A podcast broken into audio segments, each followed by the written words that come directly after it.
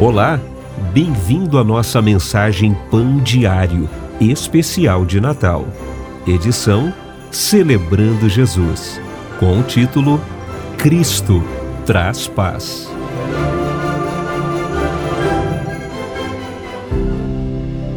No verão de 2010, lembrei-me novamente da cura e reconciliação que Jesus trouxe à Terra por meio do seu nascimento, morte e ressurreição.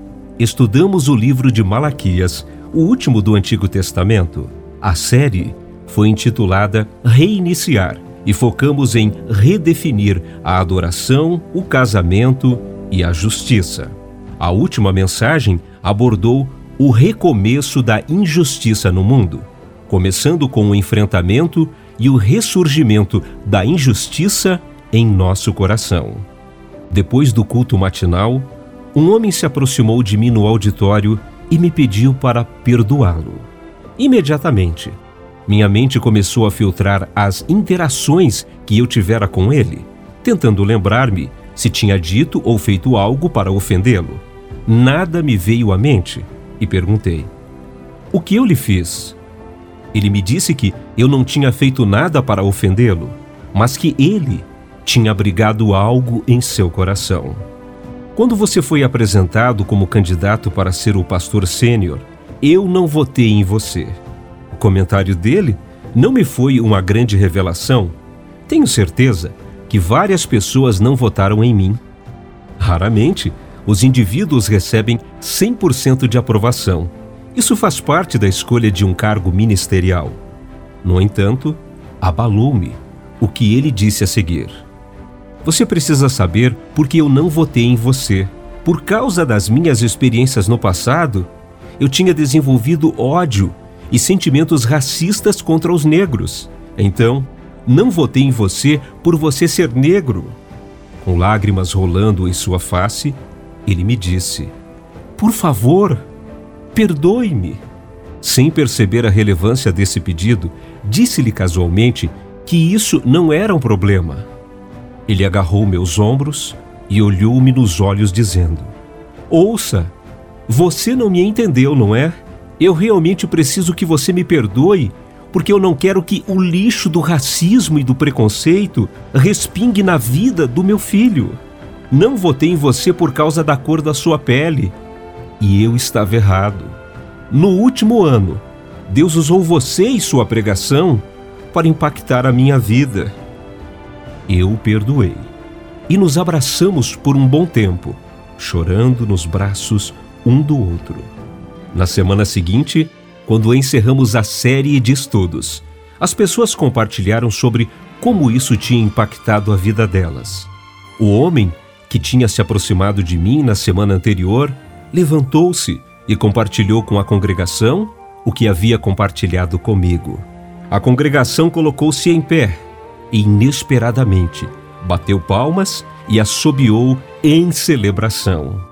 Jesus estava quebrando uma parede e criando a unidade em seu corpo. Dois mil anos antes, o mesmo Cristo, nascido de uma virgem, teve vida perfeita, morte redentora e ressuscitou, quebrando o muro entre judeus e gentios, que os havia separado por anos. Essa barreira não era física, mas espiritual. A amargura mútua e a hostilidade religiosa tinha feito a separação entre os judeus e os gentios. Mas, por meio da encarnação de Jesus, da vida sem pecado, do corpo despedaçado e da morte redentora, ele quebrou aquela divisão, tornando possível que os judeus e gentios tivessem paz com Deus e uns com os outros, conforme Colossenses, capítulo 3, versículo 11, e Gálatas, capítulo 3, versículo 28. Eles experimentaram a paz, a amizade harmoniosa com Deus e a de uns com os outros, no corpo de Jesus, a Igreja. Cristo veio ao mundo para extinguir a nossa hostilidade contra Deus e a de uns contra os outros. Das antigas hostilidades, Jesus criou um novo povo unificado, por meio da sua encarnação, morte e ressurreição. Conforme João capítulo 17, entre os versículos 20 e 21. Jesus não somente trouxe paz aos indivíduos e entre as pessoas, o próprio Cristo tornou-se a nossa paz. Isaías profetizou a vinda do príncipe da paz no capítulo 9, versículo 6. A paz entre Deus e nós exige a fé em Jesus. Dois mil anos depois, o Rei ainda está destruindo as barreiras que nos separam, convidando-nos para a unidade em seu corpo. Em outro exemplo, Jesus fez algo poderoso numa conferência, assim como já tinha feito séculos antes, entre os judeus e gentios. Certa noite, estudantes da China, de Taiwan e de Hong Kong se reuniram num salão de festas para adorar e refletir. As divisões históricas que separavam esses estudantes eram como paredes, que representavam a animosidade que cada um tinha em relação ao outro. Esses jovens achavam que era melhor adorar com o seu próprio povo. Enquanto oravam, os estudantes chineses sentiram que Deus lhes pedia para convidar os jovens dos outros países para adorarem juntos.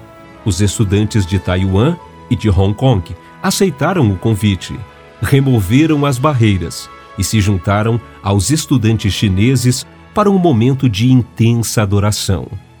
Naquele momento, as paredes foram literalmente removidas e esses jovens estudantes experimentaram a unidade do Espírito em sua adoração.